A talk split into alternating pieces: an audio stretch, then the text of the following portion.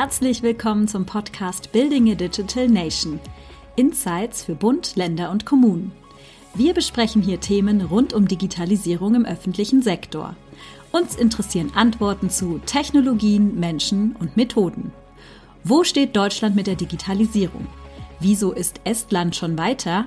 Wen und was braucht ein digitaler Staat in der Zukunft? Und wie können beide Nationen voneinander lernen?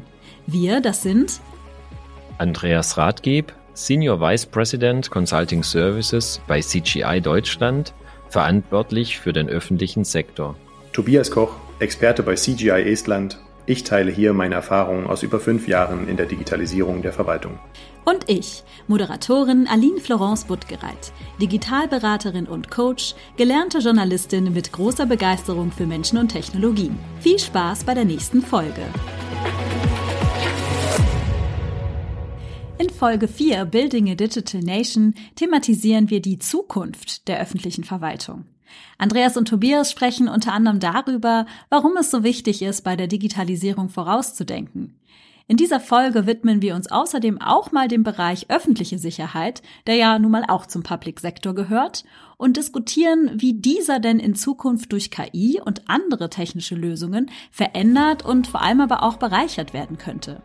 Dazu lassen wir uns auch von einem Experten erzählen, was in dieser Richtung heute schon getestet wird. Heute ist die Zukunft von gestern. Das steht tatsächlich bei mir um die Ecke in München, geschrieben in großen Leuchtbuchstaben auf so pinken Neonröhren. Und immer wenn ich da dran vorbeilaufe, denke ich mir, das ist eigentlich echt richtig schön. Ich mag das, weil dieser Spruch die Zukunft so schön nah ranholt.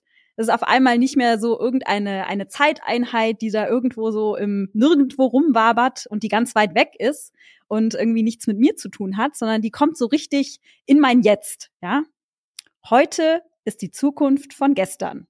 Das bedeutet ja auch, dass man heute die Zukunft von morgen gestalten kann. Also schon heute. Heute kann man mit der Zukunft anfangen. Andreas, was bedeutet das denn für die Gestaltung der Zukunft von der öffentlichen Verwaltung? Ja, du hättest mich eigentlich auch fragen können, was bedeutet es denn für deine Arbeit, Andreas? genau, weil genau das tue ich auch und äh, viele meiner Kolleginnen und Kollegen, diese Zukunft gestalten. Und vielleicht ist da erstmal spannend zu gucken, in welche Richtung helfen wir denn dort die Entwicklungen zu drehen. Äh, das ist natürlich auch die äh, Gestaltung von Servicen, die äh, von Services, die für Bürgerinnen und Bürger, für Unternehmen äh, im Zusammenspiel mit der öffentlichen Hand äh, angeboten werden. Diese gestalten wir nicht nur so an vielen Stellen, wie es vielleicht gesetzlich gerade notwendig ist, sondern gehen an vielen Stellen darüber hinaus, eben schon gestalten die Zukunft, denken in Richtung proaktiver Services. Das heißt, die Services kommen sozusagen auf die Bürgerinnen und Bürger im richtigen Moment zu. Wir denken und arbeiten heute schon am Sharing von Daten. Das Sharing von Daten, das Teilen von Daten, von öffentlichen Daten, die wir zugänglich machen. Da gibt es eine Vielzahl von Daten, die das, wo man das tatsächlich kann, ermöglicht äh, das Entstehen neuer Geschäftsmodelle. Das heißt, die private Wirtschaft kann da wieder darauf zugreifen und kann daraus Produkte gestalten, Dinge ableiten. Und wir arbeiten als letzter Aspekt, da bleiben wir bei den Daten, an evidenzbasierten Entscheidungen. Da kann man sich ein statistisches Landes- oder Bundesamt vorstellen beispielsweise oder die Statistikbehörde in einer, in einer Stadt. Dort sind tatsächlich, dort werden Daten immer schon ausgewertet. Die werden jetzt deutlich mehr, häufiger, detaillierter ausgewertet, so dass Entscheidungen basierend auf diesen Daten getroffen werden können.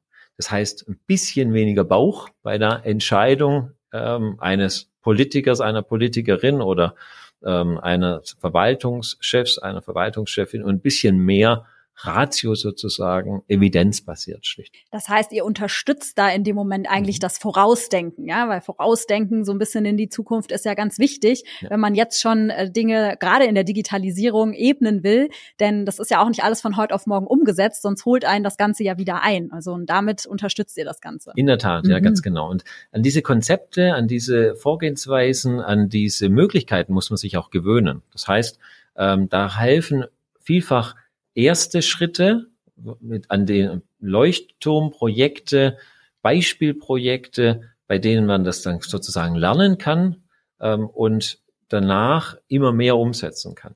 Kannst du da irgendein Beispiel ja, nennen? Ja, genau. Es gibt ein schönes Beispiel mit dem Corona-Dashboard der Bundesregierung.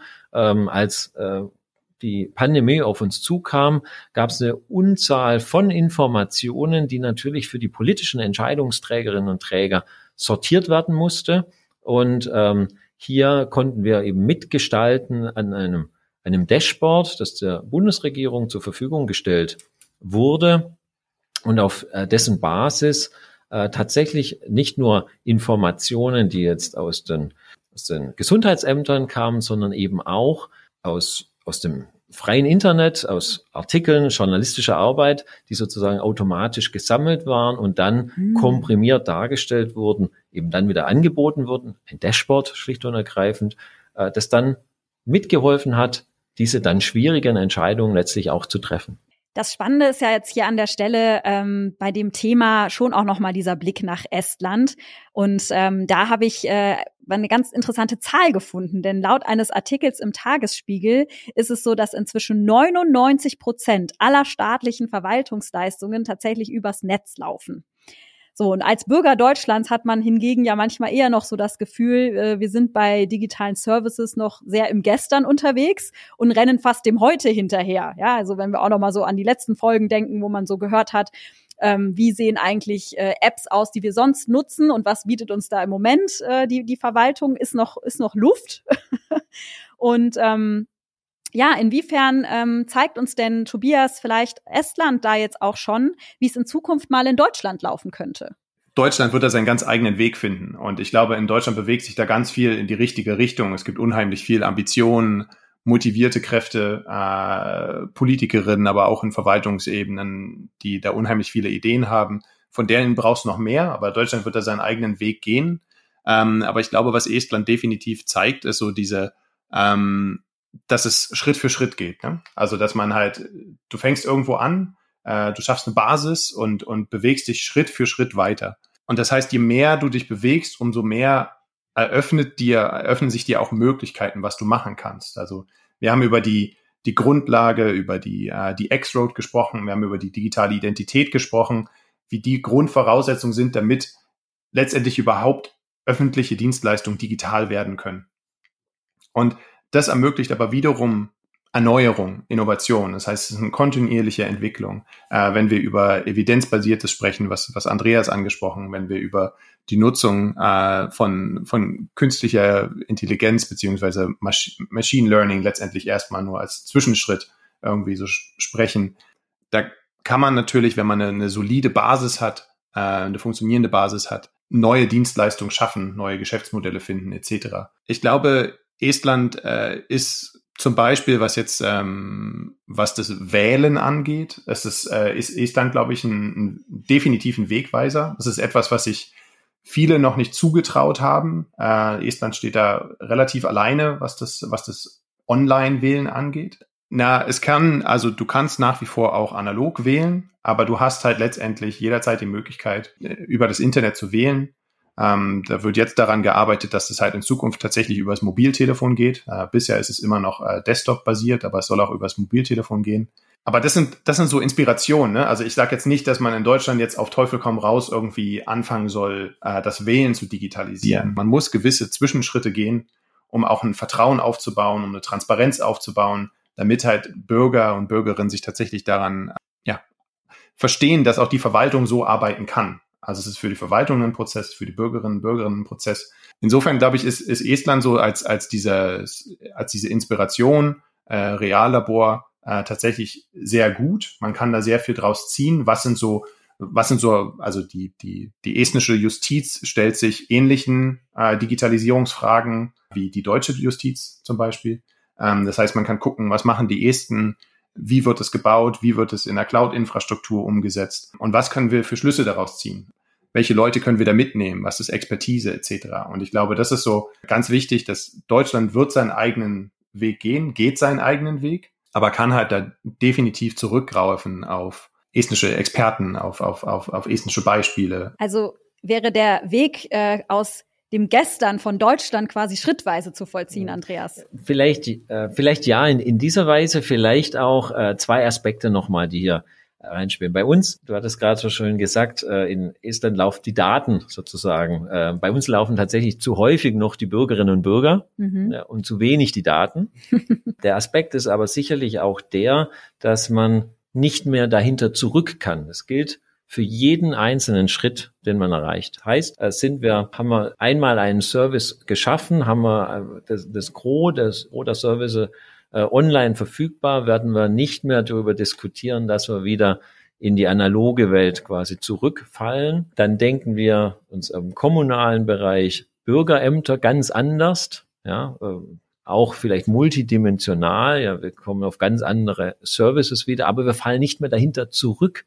Ja, wir werden also nicht mehr einen Rückschritt machen, sondern werden insgesamt äh, das, was wir jeweils gelernt hat, oder die Behörde gelernt hat, die Kommune, der Bund jeweils gelernt haben, das als Basis nehmen und das nächste darauf aufsetzen. Und wenn man dieses Verständnis, auch dieses Vertrauen darauf hat, so funktioniert die digitale Transformation, ist ein Grundprinzip, dann kann man wunderbar eigentlich äh, auch in in die Zukunft blicken und sagen, na ja, das, was wir jetzt gerade tun, verändert sozusagen alles in der Zukunft und lässt jedes folgende Projekt, jede folgende Anpassung in Zukunft schon anders aussehen. In genau diesem, in dieser Haltung kann man ähm, ja sehr, sehr froh quasi auch in die Zukunft gehen und in der Tat so ein bisschen natürlich neidisch äh, Richtung Estland gucken auf der einen Seite, aber da auch schnell mal was abgucken und schnell dann den einen Schritt machen, der uns dann auch wieder dazu führt, dass wir da nie wieder dahinter äh, zurückfallen. Du hast gerade äh, das multidimensionale Bürgeramt erwähnt. Mhm. Da würde ich jetzt gerne noch mal so ein bisschen in deinen Kopf reingucken. Ich weiß nicht, ob du uns ja. da noch ein bisschen mehr zu erzählen ja. kannst. Was, was, ist, was kann ich mir darunter vorstellen? Genau, äh, sehr gerne. Wir diskutieren das gerade mit einer Reihe großer Kommunen ähm, in der Form, dass wir sagen, naja, das bisherige Bürgeramt, die Bürgerämter, die leiden in vielen Kommunen darunter, dass eben die Besetzung der Bürgerämter häufig äh, problematisch ist, äh, dass es dann wieder Warteschlangen gibt und so weiter. Das kennt man aus verschiedenen Teilen von Deutschland. Immer wieder gleiche Meldungen, Ansturm der Bürger zu bestimmten Zeiten, dann Reisezeit, in dem Moment will jeder eben äh, Pass verlängern und ähnliches oder zu oder oder andere Dinge. Äh, und multidimensional meint, dieses Konzept ähm, meint, dass man auf der einen Seite das Bürgeramt in der Form noch hat, wie man es quasi gewohnt war, als analogen Platz für ähm, Dienstleistungen vielleicht äh, digital untermauert, so dass ich eben den Termin vorher schon vereinbart habe, nicht warten muss, äh, ich bestimmte Daten vorher schon vorbereitet habe, aber vielleicht die freie Kapazität, die ich durch diese Beschleunigung hier erreiche, dadurch nutze als Kommune auch ein mobiles Büro anzubieten für diejenigen, die tatsächlich gar keine andere, äh, eigentlich heute schon keine Chance haben, zu dem Büro zu kommen, aber gleichzeitig auch einen Online-Dienst nicht nutzen können und eben den dritten Pfad, ja, die dritte Dimension, mhm. eben der der mobile Service, der wirklich mobile, digitale Service, der sozusagen auf dem Handy läuft, der Bürgerin des Bürgers und mit dem man gros der Anfragen sozusagen online befriedigt werden kann. Ja, das eben in der Multidimensionalität. Äh, wir haben gesehen äh, in einem Piloten, dass es gigantisch die Akzeptanz aller erhöht und, äh, und in der Kommune dann sozusagen äh, die Diskussion von, ich brauche noch ein Bürgeramt mehr oder noch eine halbe Stunde mehr Öffnungszeit oder nicht nur den langen Donnerstag, sondern auch den langen Dienstag oder so, diese Diskussion dann ganz, ganz, ganz leicht auf modern dreht, nämlich ah, wir haben ja das, die Online-Variante und ah, wir haben noch was gewonnen, zum Beispiel mit dieser mobilen Variante für eben äh, Menschen, die eben tatsächlich diese besondere Hilfe. Diesen Wandel, den Andreas angesprochen hat, das war ja auch das Eingangsmotto, was du angesprochen hast, Aline, dass das halt heute machen wir die Zukunft von morgen. Ne? Das bedeutet ja das, was wir heute so ein multidimensionales Amt, also die Leute, die heute halt diese Services mobil nutzen, die gewöhnen sich an diese Technologie, die werden damit älter. Das heißt, da kommt eine nächste Generation und, und so äh, bereitet man halt diese Generation halt letztendlich, wird sie halt Teil des digitalen Wandels und, und nutzt halt nur noch diese digitalen kan Kanäle, denn die Verwaltung kann auf einmal digital. Ne? Oder, oder lernt auf einmal digital. Und das ist halt, glaube ich, eine unheimlich wichtige Investition in die Zukunft. Da vieles in Zukunft, denke ich, auch nur noch digital geleistet werden kann, denn äh, verwaltungstechnische ähm, Schwerpunkte müssen vielleicht woanders gesetzt werden oder personale Schwerpunkte müssen woanders gesetzt werden. Das heißt, versuchen wir das Potenzial von Informationstechnologie, was weiß ich, was, was Automatisierung angeht, etc., auch zu nutzen, um letztendlich mit den Herausforderungen der Zukunft letztendlich auch, auch zu Rande zu kommen oder die zu meistern. Genau, an der Stelle kann ich noch ein Potenzial anfügen, dass wir tatsächlich gelernt haben, dass es tatsächlich wichtig ist. Und das ist das Thema, äh, auch eine Dimension der Digitalisierung, das Thema Geschwindigkeit. Es fällt uns, wenn wir zurückblicken, schwer, äh, uns vorzustellen, dass wir ohne eine gewisse äh, Chance, etwas schnell umzusetzen, in die Krisen, in die Situationen, die wir jetzt gerade erlebt haben in letzter Zeit oder die wir vielleicht in der, in der näheren Zukunft erwarten, mit denen umgehen können. Das heißt, äh, wir machen uns dadurch als in unserem Staatswesen stabil, resilient, indem wir tatsächlich diesen Aspekt Geschwindigkeit als Kompetenz in unser Staatswesen integrieren, vielleicht als Wert sogar tatsächlich, weil wir sagen, darauf können wir uns dann verlassen. Wir können schnell, agil auf Situationen reagieren und zwar nicht nur als Individuum, das schafft ein jeder mehr oder be besser oder schlechter, sondern wir wissen das auch, äh, dass es auch nicht nur Unternehmen können müssen, sondern eben auch das Gemeinwesen. Und das ist doch eine beruhigende Geschichte, dass äh, da viele da mitdenken und daran arbeiten, dass genau diese Kompetenz und diese Fähigkeit letztlich hier geschaffen wird. Ja, da müssen wir Basics dadurch schaffen, dass wir eben bestimmte Technologie haben, müssen die Menschen mitnehmen, die hier Mitentscheider sind. Wir müssen tatsächlich die gesamte Community mitnehmen, also die Wähler, die Wählerinnen, die Bürger, Bürgerinnen. Und so können wir eben hier ein resilientes Staatswesen schaffen in dem Aspekt, dass wir diese Geschwindigkeit nicht als Bedrohung sehen, sondern als Chance und als Notwendigkeit auch äh, für die Herausforderungen der Zukunft. Ja, spannend fand ich jetzt auch in beiden Aspekten, die ihr jetzt reingebracht habt oder in beiden Ausführungen von euch beiden, ähm, dass wir hier eigentlich eine, eine Denkänderung haben. Ja, sonst war das halt oft äh, bei Prozessen, wenn man die ändert, dann geht es oft drum, der Prozess läuft jetzt so, jetzt müssen wir den aus irgendeinem Grund anders machen, dann machen wir ihn jetzt, äh, ja, passen wir ihn halt nur an.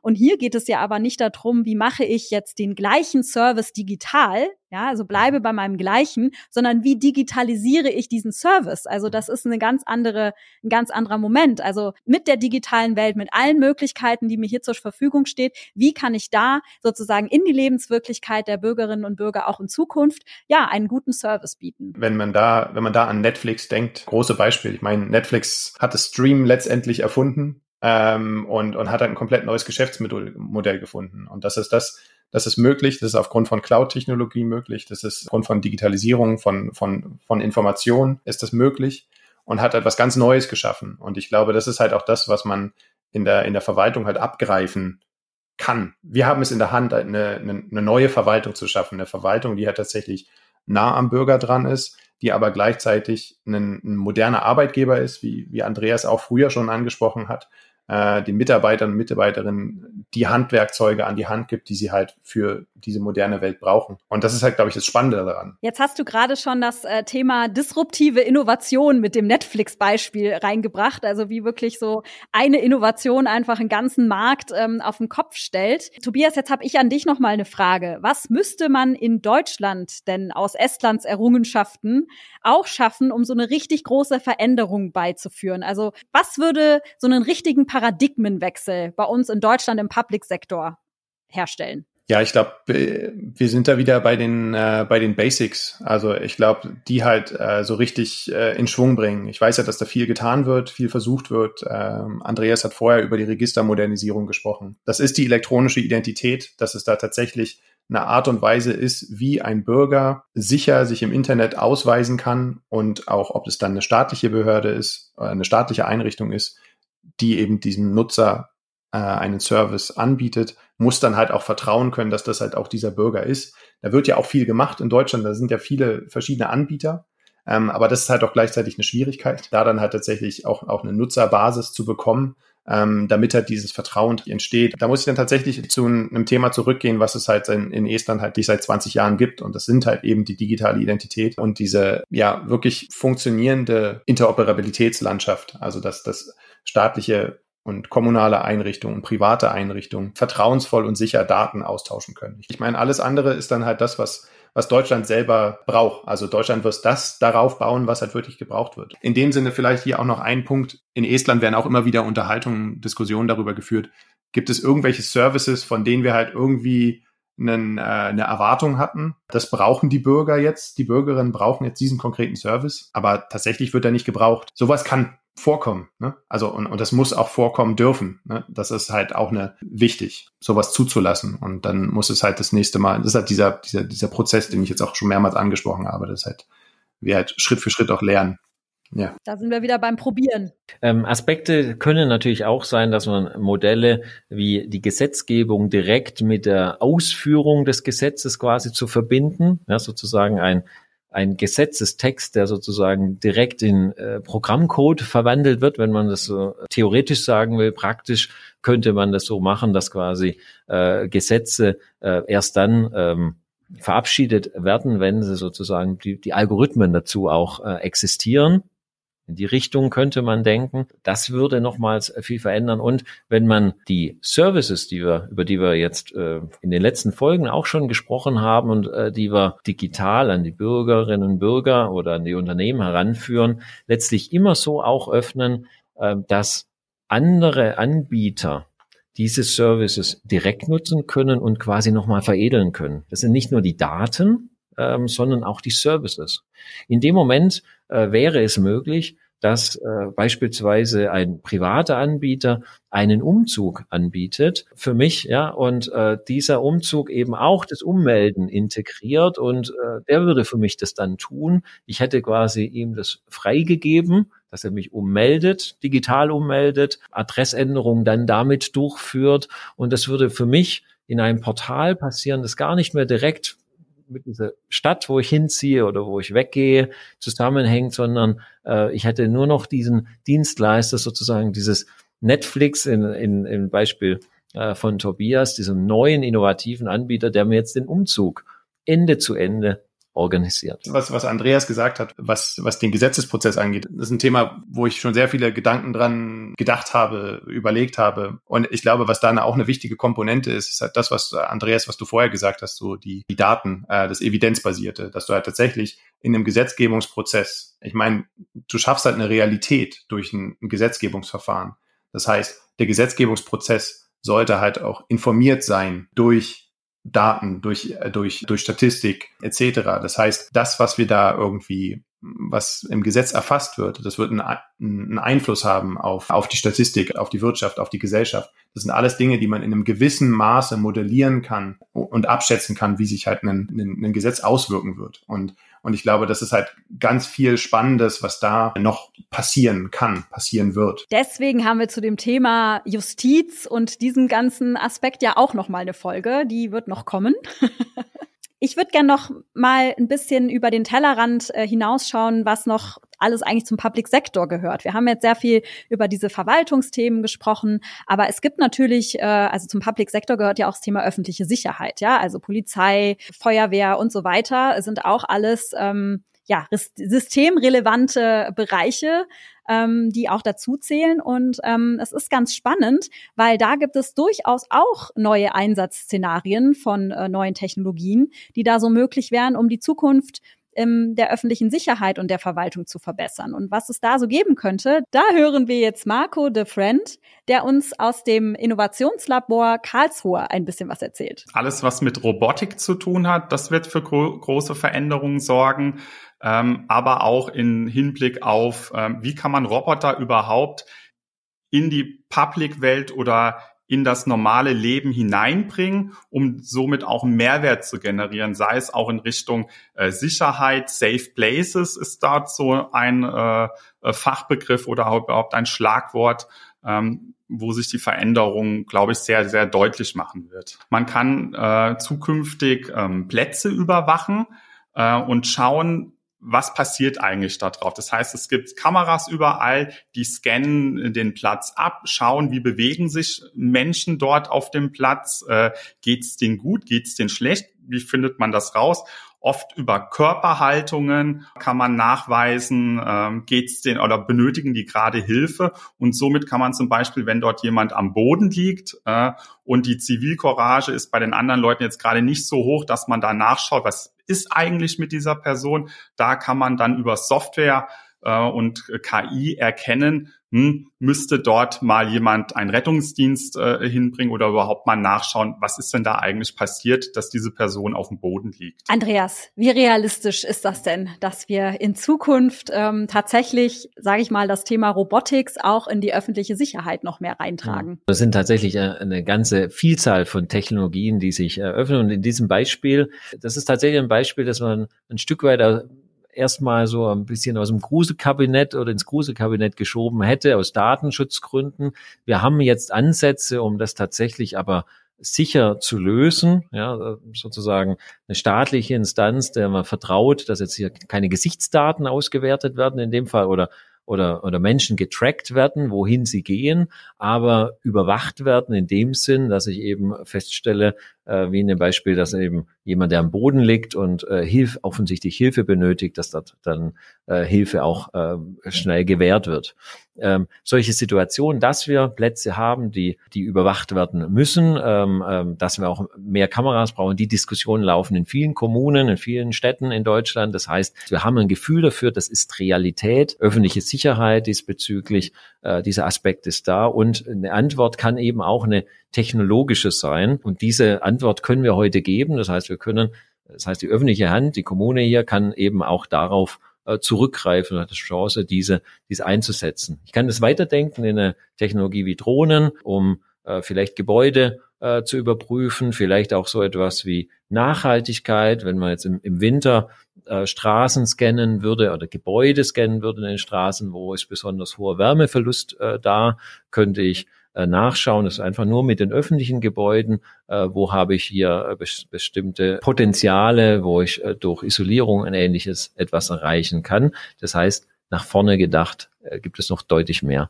Beim Thema öffentliche Gebäude hat Marco de Friend äh, durchaus auch noch ein paar Ideen, wie Robotics denn da helfen könnten. Wir schauen gerade in Richtung Posenerkennung. Das heißt, wir haben ja einen Roboter äh, bei uns äh, im Innovation Lab, der ähm, permanent Patrouille fährt und der Roboter erkennt durch die Posenerkennung, wie ich zum einen auf dem Platz sitze oder auf einer, auf einer Couch. Äh, zum anderen erkennt er aber auch, wenn ich auf dem Boden liege und sieht dann, oh, Marco geht's jetzt nicht so gut, wieso liegt die Person da auf dem, auf dem Boden? Da stimmt was nicht. Ich kann sowohl den Lokationsmanager informieren, als auch eventuell später die, die Einsatzkräfte. Und das soll nachher darüber hinaus sogar so weit gehen, dass wenn ein Feueralarm zum Beispiel ausgelöst wird und jeder, der sich nicht äh, in Richtung Ausgang bewegt, ähm, vom Roboter erkannt wird und auch aufgefordert wird, ähm, die Lokation zu verlassen. Und der sieht dann auch wirklich, dass die Person in diese Richtung zum Ausgang sich auch bewegt durch diese Posenerkennung. Tobias, jetzt würde mich natürlich interessieren, ähm, im Reallabor Estland fahren da schon Roboter draußen rum und gucken, ob es uns noch allen gut geht.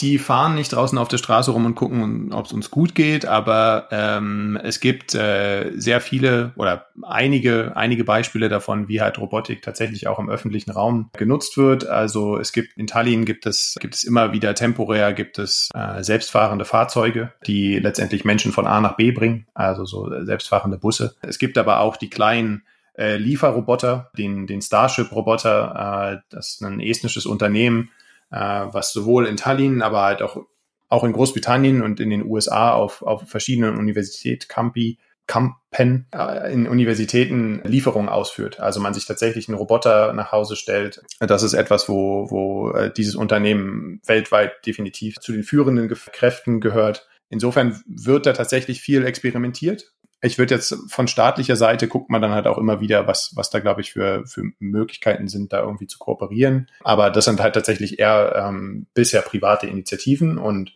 und der Staat wird dann gegebenenfalls schauen, also inwieweit das halt einen Mehrwert gewinnen kann. Ein anderes Beispiel noch, ähm, ein anderes Unternehmen, was halt Post ausfährt mit äh, selbstfahrenden Fahrzeugen. Er macht auch seine Experimente. Da gibt es äh, viele, doch tatsächlich viele Beispiele ähm, und eine, eine sehr aktive Szene ja gut, die ähm, Wirtschaft sozusagen erstmal vorfühlen zu lassen, wie gut funktionieren die Technologien, wie sind die einsetzbar und dann sich erst zu überlegen, macht das im äh, verwaltungsstaatlichen Kontext auch Sinn, ist ja auch keine, keine verkehrte Art und Weise. Mhm. An dieser Stelle würde ich noch sagen, dass halt, ja, die Wirtschaft probiert und so weiter, aber die Wirtschaft braucht auch einen entsprechenden Rahmen, in dem sie halt probieren darf. Also was ist so ein, so ein rechtlicher Rahmen, in dem sie äh, diese Dinge ausprobieren darf, um dann möglicherweise das halt auch dann irgendwann dem Staat an die Hand zu geben. Wir können da einiges lernen, tatsächlich einmal aus den USA. Äh, die großen Cloud-Provider sind dort in den USA speziell auch so entstanden, dass sie eben besondere staatliche Hilfe bekommen haben zu Beginn. Und wie sah die aus? Es gab eine Gesetzgebung, äh, die die öffentliche Hand dazu gedrängt hat, ihre Anwendungen, die sie gebaut haben, in die Cloud zu bringen. Ja? Man musste sozusagen nachweisen, warum man nicht mit einer bestimmten Anwendung in die Cloud geht. Und das hat einen besonderen Push gegeben und eine besondere Entwicklung dann ausgelöst. Da kann man viel davon lernen und die Verbindung zwischen öffentlichem Sektor und privater Wirtschaft hier in dem Sinn auch äh, sehen, dass man tatsächlich Impulse aus dem öffentlichen Sektor in den privaten äh, geben können, um um letztlich äh, Innovation zu steigern. Wenn ich das in Richtung Drohnen sehe, dann wäre das die öffentliche Hand setzt selbst Drohnen ein und ist somit noch mehr gewillt, bestimmte Spielregeln dafür festzulegen, ist selber auch Nutzer, sorgt für einen bestimmten Grundbedarf sozusagen äh, und äh, ermöglicht, dass dieser Markt dann letztlich äh, auch entstehen kann und, und schneller entstehen kann und Chancen äh, vielleicht auch für lokale Unternehmen dann bietet. Kommen wir zur Abschlussfrage. Was von gestern hilft uns noch heute und wollen wir auch in Zukunft beibehalten? Das ist eine sehr coole Frage. Ähm, in der Tat ist es der Austausch zwischen den Menschen. Ja, also das heißt, auch wenn ich persönlich daran denke, wie wir Projekte umsetzen, äh, Menschen auch in der Verwaltung mitnehmen, dann ist es oftmals eben dann tatsächlich auch der persönliche Austausch, äh, auf den möchte ich nicht vermiss, äh, missen, äh, den möchte ich nicht missen.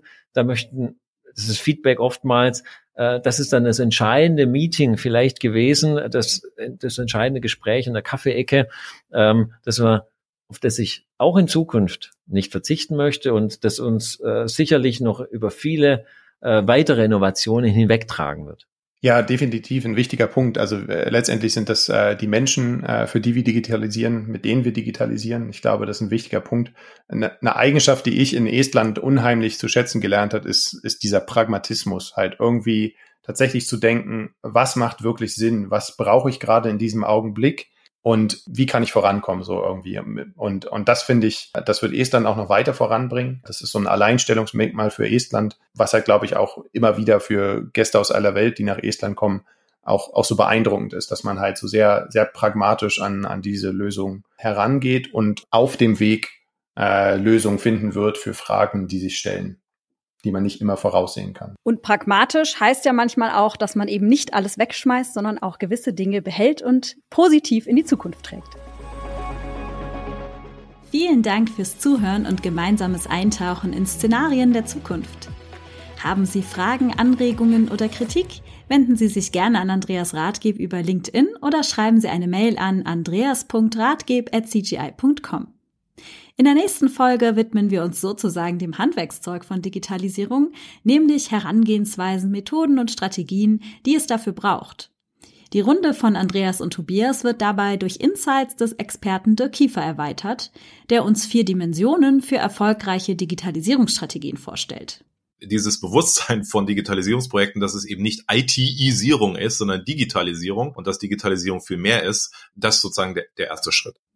Ja, und was genau Dirk mit IT-Isierung meint und was noch alles zu einer erfolgreichen Digitalisierung gehört, hören Sie in Folge 5 des Podcasts Building a Digital Nation.